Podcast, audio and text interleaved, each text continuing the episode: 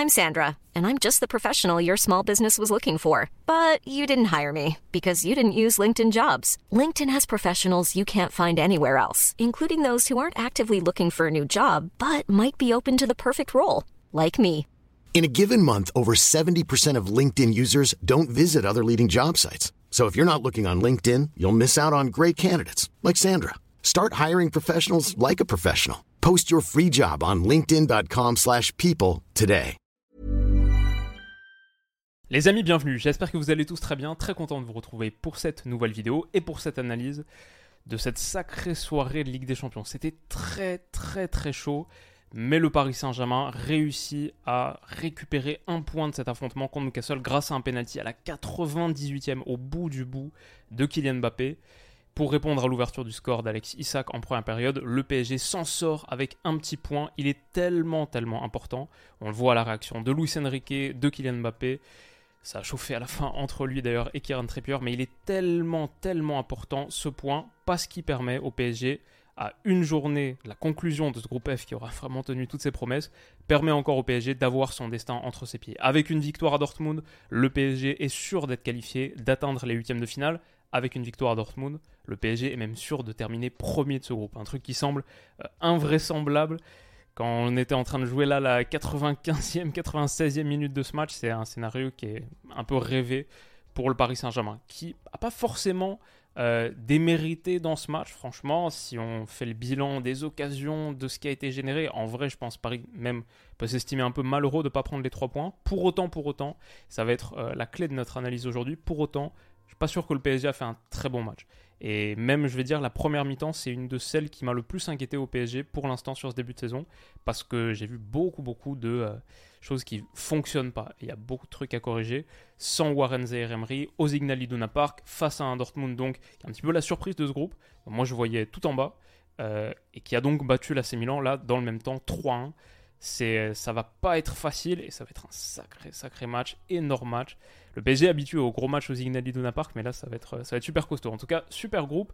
Et comme d'habitude, on se retrouve pour parler un petit peu plus en profondeur de ce qui s'est passé sur le terrain. Donc installez-vous bien, j'espère que ça va vous plaire. Première chose à dire sur ce match, Newcastle se présentait avec ses fameux 13-14 euh, absents. Ils n'ont pas utilisé un seul remplaçant. Paris à la fin a fini avec 4 euh, remplacements, si je me trompe bien, si je me souviens bien. Euh, Newcastle 0. Ce 4-3-3 là a joué de la première à la 99e minute. Et juste ça, je pense que ça pose le contexte de la physionomie de la seconde période, où Newcastle finit à genre 15% de possession, un truc comme ça, 17 tirs à 2 si je me souviens bien, quelque chose comme ça sur la seconde période. Euh, ouais, une fois l'avantage acquis, ils se sont repliés, Paris a généré un nombre d'occasions assez formidable et en vrai aurait dû prendre les trois points parce qu'il y en avait beaucoup plus à convertir. Mais voilà, ça je dirais à la base quand on regarde ce banc, c'est peut-être encore plus intéressant que les hommes qui sont véritablement alignés. Quand on voit le petit Miley par exemple qui a joué contre Chelsea, mais voilà, qui est un tout petit jeune et qui n'est pas destiné à avoir des minutes comme ça sur un gros match, sur un déplacement au Parc des Princes en Ligue des Champions, ce qui est en vrai le match le plus difficile pour Newcastle sur le papier, ça pose un petit peu le contexte de cet affrontement. Côté Paris Saint-Germain, bien sûr, la grosse absence Warren Zaïre-Emery, donc au milieu de terrain, quand était titularisé à la place de Vitinha, petite surprise, Ugarte en 6, Fabien Ruiz l'autre, sinon Mbappé, Colomwani, Ousmane Dembélé notamment complétaient les postes offensifs. Alors, si je dois faire la synthèse ultra rapide, Louis, prends pas cette tête. On va d'abord euh, dire les choses très très euh, simplement. Première mi-temps, Paris est en dessous dans tout. Je trouve que le PSG manque en première et est pas assez bon en général, entre guillemets. Seconde période, c'est mieux et Paris est pas assez bon là à la finition. Donc en vrai, on peut prendre le match un petit peu, un petit peu comme on le veut. Moi, je suis pas totalement en désaccord avec quelqu'un qui dirait ouais, mais en vrai, Paris normalement gagne ce match 3-1 si tu convertis mieux tes occasions. Et peut-être c'est un match, il faut juste l'analyser par euh, ce qui s'est passé dans la boîte de Newcastle. Ouais, peut-être. Mais peut-être pour la suite, notamment en projection de ce match contre Dortmund. Euh, j'ai envie de disséquer peut-être un petit peu plus que tout la première période. On va parler de la seconde aussi, mais de la première, parce que pour moi, c'est là que j'ai vu les plus gros manquements. Euh, basiquement, donc le Paris Saint-Germain était disposé en 4-3-3, comme ça, Ugarte en 6, Kangini et Fabien Ruiz les milieux un petit peu plus avancés, euh, avec donc Kylian Mbappé et Ousmane Dembélé qui mangent la ligne là sur le côté.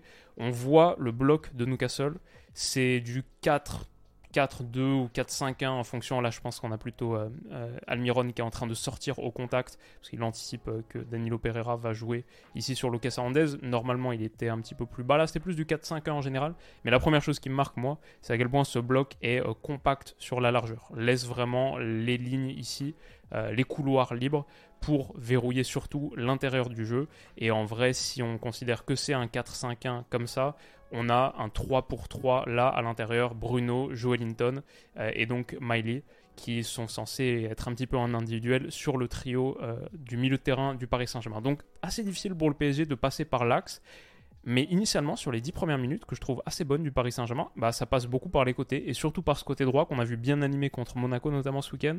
Là, Skriniar trouve Ousmane Dembélé, qui s'appuie sur Hakimi, qui est rentré donc depuis cette position-là, qui est rentré un petit peu plus à l'intérieur et qui va poursuivre sa course-là pour être servi par une très très bonne passe oblique d'Ousmane Dembélé.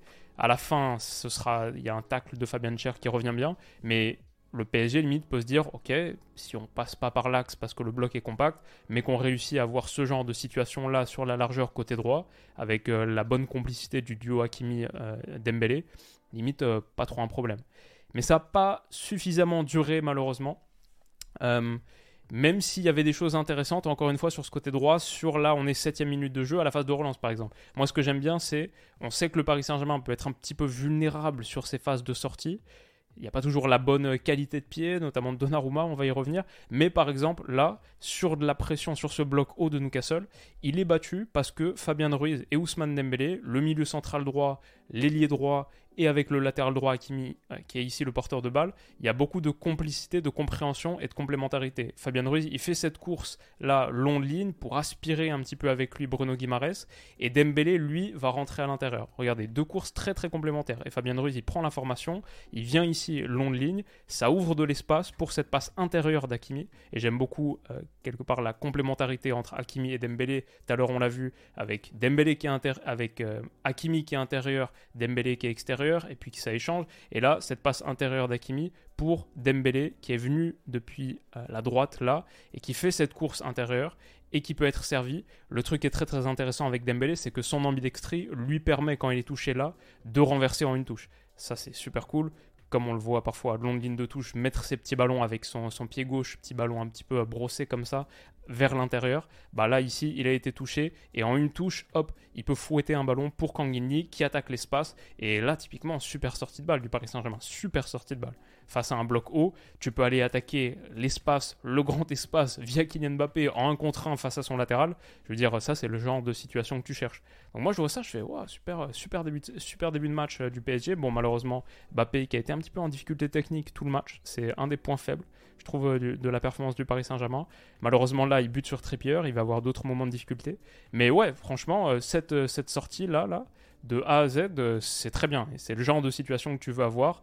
À la fin, il y a peut-être un ballon à mettre au second poteau pour un Colomboigny lancé. Il y a toujours Dembélé. Il y a Kang In qui peut être un relais intéressant, pertinent dans le demi-espace. Donc, donc pas mal.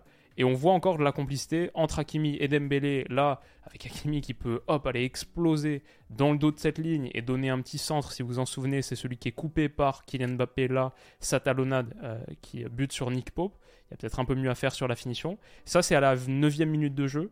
Honnêtement, si Mbappé marque sur cette occasion et Paris prend l'ascendant, ça se trouve, euh, on parle d'un match totalement, totalement différent parce que sur les 10 premières minutes, ça se passe bien et il y a de quoi être encouragé. Le problème, je pense, c'est que ce Paris Saint-Germain est un petit peu trop instable. Là, on commence à avoir euh, un peu d'éléments, je trouve, euh, sur ce début de saison. Donc, on a de plus en plus de matière pour juger. Et moi, je vois des choses hyper intéressantes comme ce qu'on vient de montrer. Et je vois aussi des moments où, franchement, le PSG se s'aborde un petit peu lui-même parce que sur cette phase-là, où on a donc Hakimi qui joue en retrait sur Donnarumma, ça provient d'un ballon un petit peu euh, renversé. Il y, a, un circuit de position à relancer en gros. Il y a un seul gars qui presse, c'est Almiron qui presse un peu en mode désespéré. On a, je sais pas, ne serait-ce que Skriniar, Danilo Pereira et Hakimi et Donnarumma là, donc il y a une supériorité numérique nette. Tu, pour moi, c'est un peu inacceptable de se mettre autant en danger face à la pression d'un seul gars. Donc Almiron continue à venir là. Donnarumma c'est la première erreur. Euh, sa relance là, elle est vraiment mauvaise. Ça pousse Hakimi à se retrouver dans cette situation. Mais même Hakimi dans cette situation, il fait encore une erreur parce que ici, il y a la course euh, de soutien de Fabian Ruiz qui peut être touché là. Il y a la course de soutien de. Est-ce que c'est Kang In peut-être là En tout cas, il y a des possibilités pour se sortir du danger et, et quelque part que cette situation ne s'envenime pas. Et pourtant, et pourtant, il va choisir la mauvaise option. Voilà, ces deux passes sont possibles. Je crois que Fabian Ruiz même indique euh, de jouer ici sur, il me semble que c'est Kang In Mais Hakimi, il, tête baissée, il va essayer de dribbler son vis-à-vis et de s'en sortir par le dribble. Alors qu'il faut s'en sortir par la passe. Ici, c'est clair pour moi qu'il faut s'en sortir par la passe. Le truc le plus simple, ça me semble être, voilà, longue ligne comme ça pour Kang qui après en une touche trouve Fabien Ruiz face au jeu et tu t'en sors tranquille. Mais Hakimi choisit de s'en sortir par le dribble. Il est un peu trop habitué, je pense, à s'en sortir par le dribble parce qu'il a les qualités pour en général. Et il se fait. Récupération haute d'Almiron. C'est si là il y a but au bout, c'est une énorme erreur, énorme erreur, qui provient déjà de la passe un peu ratée de Donnarumma. Mais Almiron, il a pressé seul depuis le début de l'action. Genre ça, c'est le début de l'action. Et à la fin, il se retrouve dans cette position à donner ce centre au cordeau pour Isaac, qui heureusement, heureusement la met au-dessus. Mais là, je vois ça je fais, waouh, PSG faisait vraiment 10 euh, bonnes premières minutes, il y avait des séquences intéressantes, ça joue bien. Et en fait, euh, t'es jamais à l'abri de te mettre dans une très très grande difficulté. Et ça, c'est un peu, un peu l'histoire euh, de ce match. Après, il y a des petites approximations techniques comme ici qui font que c'est difficile de capitaliser sur tes bonnes choses. Mais voilà, ça c'est le but de l'ouverture du score de Newcastle. Newcastle doit jamais dans ce match marquer le premier but, jamais jamais doit marquer le premier but dans ce match, et tu dois réussir à le tuer avant même que l'adversaire soit et, montre un signe de vie. Et la réalité, ce match, voilà, il finit un partout. Tu sais très bien que si tu ajoutes 10 minutes en plus, le PSG gagne 2-1, tu ajoutes 20 minutes en plus, PSG gagne 3-1, vu euh, la tendance que ça prenait. Et malheureusement, le fait de les avoir laissés en vie, de leur avoir donné une opportunité d'être en vie comme ça, à cause de ce but, où il y a 4 erreurs consécutives, c'est problématique.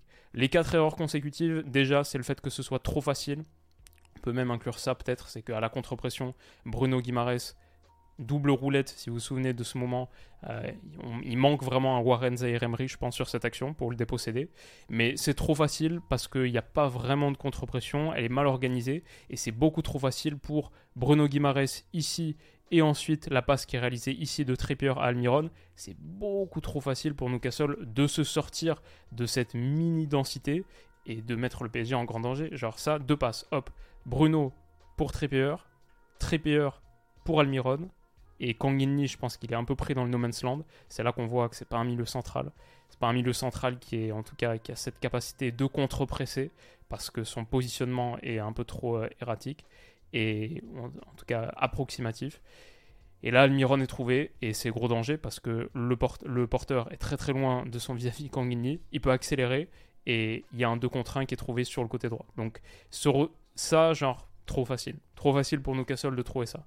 Donc ça, c'est une première chose. Deuxième chose, sur le centre là, Hakimi, je mauvaise couverture du second poteau. C'est pas, je pense, c'est pas normal pour un centre comme ça qui arrive au second poteau quand tu es le latéral droit. C'est pas normal de laisser ton vis-à-vis contrôler en pleine surface comme ici. Donc ça, c'est pour moi, c'est la deuxième grosse erreur de l'action. Ensuite, ça revient sur Livramento la troisième grosse erreur, c'est de le laisser euh, faire cette course-là. On sait que les courses euh, latérales, euh, parallèles à la ligne de 16 mètres comme ça, elles sont difficiles à stopper parce qu'il peut revenir un petit peu sur, en, arrière et il y a de gros risques de faire une faute qui provoque un penalty ici. Mais je pense que là, le laisser passer ici, c'est un peu un problème. Colomoni, Dembélé, voilà, c'est pas, pas des défenseurs, donc ça se voit. Personne n'ose trop intervenir et réussir à trouver ce décalage-là pour Livramento. Donc c'est trop facile, c'est la troisième erreur. Et puis la quatrième, sur cette frappe d'Almiron, Donnarumma qui repousse mollement dans les pieds d'Isaac. Quatre grosses erreurs défensives pour moi, et ce PSG n'est pas encore prêt défensivement. Ce PSG n'est pas encore prêt défensivement, et c'est ça qui lui coûte le fait de ne pas prendre les trois points, parce qu'à la fin, le volume d'occasions générées est énorme. Dans un monde où tu prends pas le premier but, là, tu marques toi le premier but, c'est sûr. Tu marques un deuxième, un troisième, tu peux gagner 3-0 ce match, pour moi, sans trop de problèmes, face à un Newcastle que je trouve pas extraordinaire et qui est tellement amoindri avant cette rencontre. Donc, euh, donc ouais, c'est ce que je dirais. Isaac ouvre le score, la tête et des mauvais jours pour Luis Enrique, et ouais, parce que ce PSG fait encore euh, trop d'erreurs. Qui permettent de mettre l'adversaire dans le match. Et, si jamais il y a huitième de finale de Ligue des Champions, bon, il faudra progresser d'ici là parce que, parce que là, ça pardonnera encore moins. Je pense qu'il a manqué un Warren Zaire Emery comme on en parlait. Là, on voit par exemple Ugarte sur une phase de relance qui vient en contact et qui bouge un petit peu Joe Linton, mais il n'y a personne pour compléter sa pression. Alors que généralement, ça fonctionne très bien. La première lame, la deuxième lame, Ugarte puis Warren, ou Warren puis Ugarte. Donc euh, là, Fabien Ruiz, que j'ai plutôt bien aimé, comme je disais, contre Monaco, avec ballon, mais sans, non. Sans, c'était pas suffisant. Et là aussi, je trouve que sans, c'était moyen. Et puis Kangini, c'est pas non plus le profil. Donc euh, ce milieu, il était sans doute euh, pas assez travailleur aussi pour, pour contrecarrer Newcastle dans ses progressions un petit peu axiales ou dans ses sorties. Donc c'est un petit peu un problème. Ça finit sur une grosse occasion quand même, et ça c'est un petit peu euh, le, symbole à venir de la seconde sur ce euh, déplacement et cette combinaison Kylian Mbappé, Kang Lee. Mbappé qui adresse un centre contré par Fabien Cher, la reprise euh, de Dembélé contrée par Fabien Cher, et il y a eu beaucoup de très très grosses occasions parisiennes. Mais, mais voilà, on arrive à la mi-temps à 1-0, et, et Paris, sur, dans l'ensemble, n'a pas, pas été assez bon que ce soit défensivement avec ce qu'on a montré, euh, sur le jeu de position aussi, où il n'y avait pas vraiment d'idée, c'est pas très clair encore ce que Paris cherche à faire. Donc euh, ouais, moi c'est... Alors que même sur des défaites en Ligue des Champions pour l'instant, j'ai vu des choses intéressantes. Là, je suis sorti de cette première mi-temps, je suis pas supporter du PSG, mais bon, je suis investi euh, émotionnellement dans le, succès européen de ce club, ça me fait kiffer quand ça se passe bien en Europe. Et, et là, je suis sorti déçu du coup, je suis vraiment déçu de cette première période. Euh, ce, sera, mieux en seconde et on en parle dans quelques minutes après un mot de notre sponsor. Alors les amis, on fait une petite pause pour parler du sponsor du jour qui est NordVPN. Très très facile pour moi de parler de NordVPN parce que je le fais depuis un moment, ça fait longtemps qu'ils sponsorisent la chaîne, mais aussi parce que ça fait longtemps que je les utilise, même avant qu'ils me sponsorisent. C'est hyper utile pour euh, masquer son adresse IP pour des raisons de sécurité. Donc moi je vis aux Pays-Bas, là maintenant je suis connecté sur un serveur euh, virtuel néerlandais, donc on ne voit pas ma vraie adresse IP. Mais c'est aussi hyper pratique plus que pour des raisons de sécurité, pour euh, accéder à des contenus qui sont géolocalisés. Il y a tellement de trucs qui sont euh, géobloqués, etc. Et en ce moment, avec la Ligue des Champions, avec l'Europa League, les compétitions européennes, bah, un truc qui est vraiment cool, c'est que si on se connecte en Belgique, comme ce que je fais là, bah, en Belgique, ils ont un truc qui est pas mal, c'est qu'ils ont des matchs de Ligue des Champions et d'Europa League qui sont diffusés en clair. Sur le site par exemple RTL Play, vous avez la Champions League euh, chaque semaine, deux matchs, un le mardi, un le mercredi totalement diffusés en clair. C'est plus le cas en France depuis un moment maintenant, malheureusement. Mais si vous avez NordVPN, que vous vous connectez en Belgique, et eh ben désormais vous avez accès à des grands matchs européens euh, facilement, gratuitement, en clair. Un autre truc que moi j'utilise beaucoup beaucoup aussi, euh, parce que j'adore voir les résumés de Première Ligue, j'adore la Première Ligue en VO en fait, j'aime beaucoup euh, les commentateurs britanniques, etc. Et pourtant si je vais sur la chaîne YouTube euh, Sky Sports Première Ligue, j'ai pas les résumés en VO, parce que les résumés ils sont géolocalisés. Pourtant, petit tour de magie, je vais retourner du côté de NordVPN, je vais me connecter à Londres, peu importe tant que c'est au Royaume-Uni, hop, je suis connecté United Kingdom, et maintenant je retourne sur la chaîne YouTube de Sky Sports, je rafraîchis, et qu'est-ce qui se passe maintenant? Ouais, on a les résumés. Ah, par exemple, City Bournemouth, Newcastle Arsenal, hop, je clique et maintenant j'ai accès aux images, je peux voir le résumé de 3 minutes en VO avec les commentateurs britanniques. Et ça personnellement c'est un truc qui me fait vraiment kiffer. Donc comme vous le voyez, il y a vraiment une infinité d'usages pour la géolocalisation grâce au VPN et à NordVPN. Si vous voulez en profiter, il y a une offre exceptionnelle qui est active jusqu'au 29 novembre, donc tardez pas trop, 4 mois offerts sur tous les abonnements d'un et deux ans. C'est jusqu'au 29 novembre, c'est avec mon lien qui est en description, et NordVPN vous garantit d'être satisfait ou remboursé sous 30 jours. Donc c'est accessible avec le lien qui est en description de la vidéo si vous me regardez sur YouTube. Si vous m'écoutez en podcast, je sais qu'il y en a pas mal, c'est dans la description du podcast aussi, et le lien c'est nordvpn.com slash willouvpn. En seconde période, Newcastle recule considérablement. Euh, je crois que ça finit à 80, un peu plus de 80% de possession en seconde mi-temps pour le PSG. Le match finit dans l'ensemble 31 tirs à 5, c'est 17 à 2 entre la 45e et la 99e minute. Donc euh, ouais, l'histoire de cette seconde, c'est un Newcastle désormais replié en bloc très très bas et à Paris de trouver les espaces. Pas facile à faire euh, en foot en général, avec 45 minutes face à un adversaire qui peut faire aucun changement, ça aurait été extrêmement, extrêmement décevant de ne pas en marquer un, vu l'importance d'un but en plus. Mais Paris n'est pas passé loin parce qu'ils ont raté beaucoup de très très grosses occasions. Sur ce bon ballon de Kangini qui est dévié par Randall Colomwani, ce genre de déviation là, elle a bien fonctionné. La déviation d'un gars interligne pour trouver un, autre joueur dans le dos de la dernière, dernière ligne, comme euh, tout à l'heure Kylian Mbappé pour Barcola, on va en parler. Bah là, la déviation, elle trouve Ousmane Dembélé. Son petit piqué est contré par Nick Pope, mais Kylian Mbappé rate sa reprise acrobatique. Dommage, euh, il y avait mieux à faire là-dessus. Et Mbappé, assez décevant euh, sur, euh, sur cette centaine de minutes. Je pense qu'il doit faire mieux. Luis Enrique fait rentrer Vitinha et Bradley Barcola, qui aura de très très grosses occasions et qui lui du coup est vraiment, bah, je dirais, un de mes flops du match, vu, vu les 3-4 grosses situations qu'il a, il doit en finir au moins une, marquer son premier but en Ligue des Champions. Sur ce débordement de euh, Kylian Mbappé, centre en retrait pour Bradley Barcola qui bute sur Nick Pope, grand, grand arrêt, mais la frappe est sans doute un petit peu trop centrale. Ça c'est dommage. Sur cette passe de Lucas Hernandez, j'adore euh, la déviation en une touche comme ça de Kylian Mbappé, magnifique. Vraiment la talonnade superbe dans l'intervalle pour Barcola lancé et qui a l'opportunité de la finir un petit peu comme euh, Eto en 2006 contre, Almunia. Euh, mais malheureusement, il trouve pas le premier poteau comme, euh, comme Samuel sur la déviation d'Henrik Larsson et il la met juste à côté. Euh, c'est une énorme, énorme occasion. Et d'ailleurs, on, a, on a Nick Pope qui tombe sur les fesses un peu comme le, gardien d'Arsenal il y a une vingtaine d'années. Voilà, grosse déception pour Barcola. Plusieurs litiges aussi, c'est vrai, autour des situations de penalty. Sur la première d'Akimi, je comprends le fait qu'il ne la donne pas parce que je pense qu'Akimi se laisse un peu tomber. Après, c'est vrai qu'il arrive en premier sur le ballon. C'est pas 100% scandaleux si ça siffle, mais moi je la donne plutôt pas, je pense. Euh, sur la deuxième, là, celle-là, la main décollée de Miley, euh, j'avoue, vu qu'elle elle est déviée par euh, sa cuisse, il me semble, avant de toucher son bras, ok, donc à ce moment-là, on comprend que ça, c'est son... Mais moi, vous savez, je comprends plus les règles de la main, donc j'arrête de d'être trop euh, précis parce que vous savez, j'en parle depuis un moment. Moi, je comprends plus du tout la main dans la surface. Je sais pas vraiment ce que c'est la règle et ça change tout le temps. C'est jamais vraiment clair.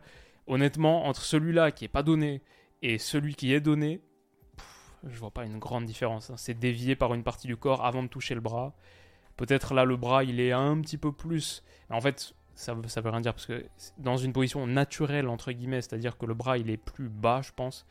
disons que au, dans les yeux de l'arbitre, je pense que ça veut dire que l'avant-bras est dans la continuité de, euh, enfin le, comment on dit, cette partie-là du bras quoi, est dans la continuité de l'autre.